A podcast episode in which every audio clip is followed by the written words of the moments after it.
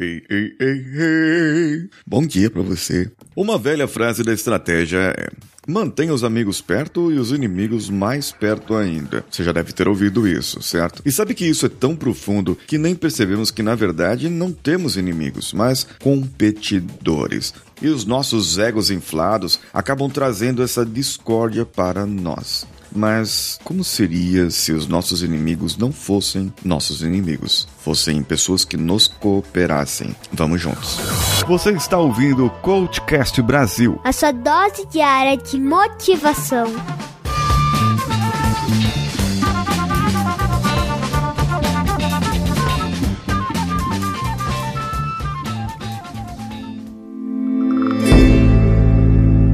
Em dezembro de 1914, a Europa travava a guerra mais sangrenta de sua história. Ao longo da frente ocidental, os inimigos ficavam bem próximos. Em muitos locais conseguiam escutar uns aos outros. Conforme semanas e meses se passavam, os soldados iam se habituando à presença das tropas inimigas. Aos poucos, a cooperação entre os dois lados passou a prevalecer. Isso começou com o cessar-fogo à noite, para que as tropas buscassem os corpos dos compatriotas mortos no campo de batalha.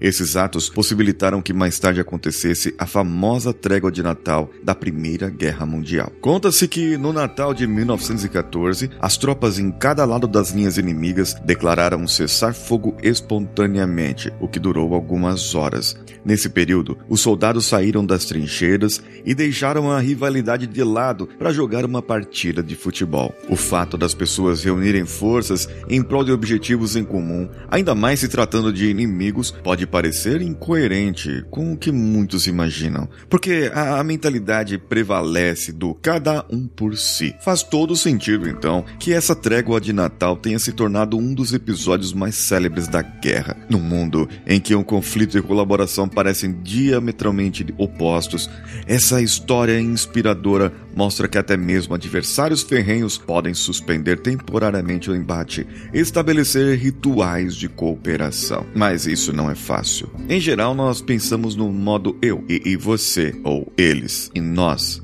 presos num pensamento que distingue, que separa clãs, famílias. Bem, para isso, você precisa começar a mudar e precisa começar a buscar um, um, efeito, o efeito chamado IKEA. O efeito IKEA é uma estratégia, porque você vai ajudar as pessoas e vai trazer pessoas para ajudar você a cooperar, a construir algo. E nós damos mais valor àquilo que ajudamos a construir do que aquilo que nós recebemos por presente. É, você dá mais valor para aquilo que você compra com seu dinheiro, para aquilo que você ajuda a construir, mesmo que seja uma cadeirinha bamba, sabe? Do que aquilo que você ganhou de presente. Então, uma dica: da próxima vez que você quiser apresentar um projeto, uma proposta, peça a opinião de um colega ou até do seu chefe. Obter esse feedback cria uma convergência de ideias. É um passo fundamental para você ter a persuasão com sucesso. Quando você tem um competidor no trabalho, não, não o veja como menos amistoso ou como inimigo, mas veja assim como um competidor. Procure descobrir algo que vocês têm em comum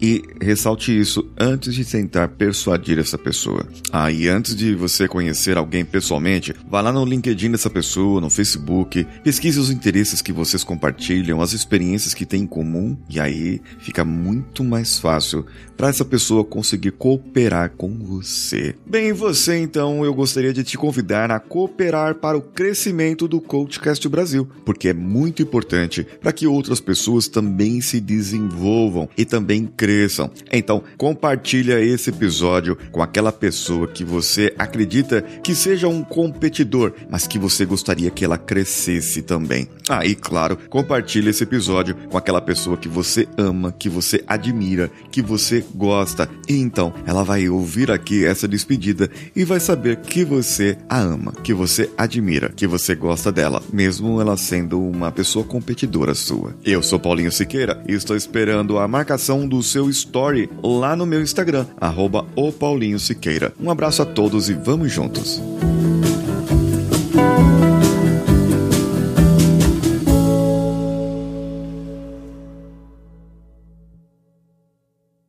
Esse podcast foi editado por Nativa Multimídia, dando alma ao seu podcast.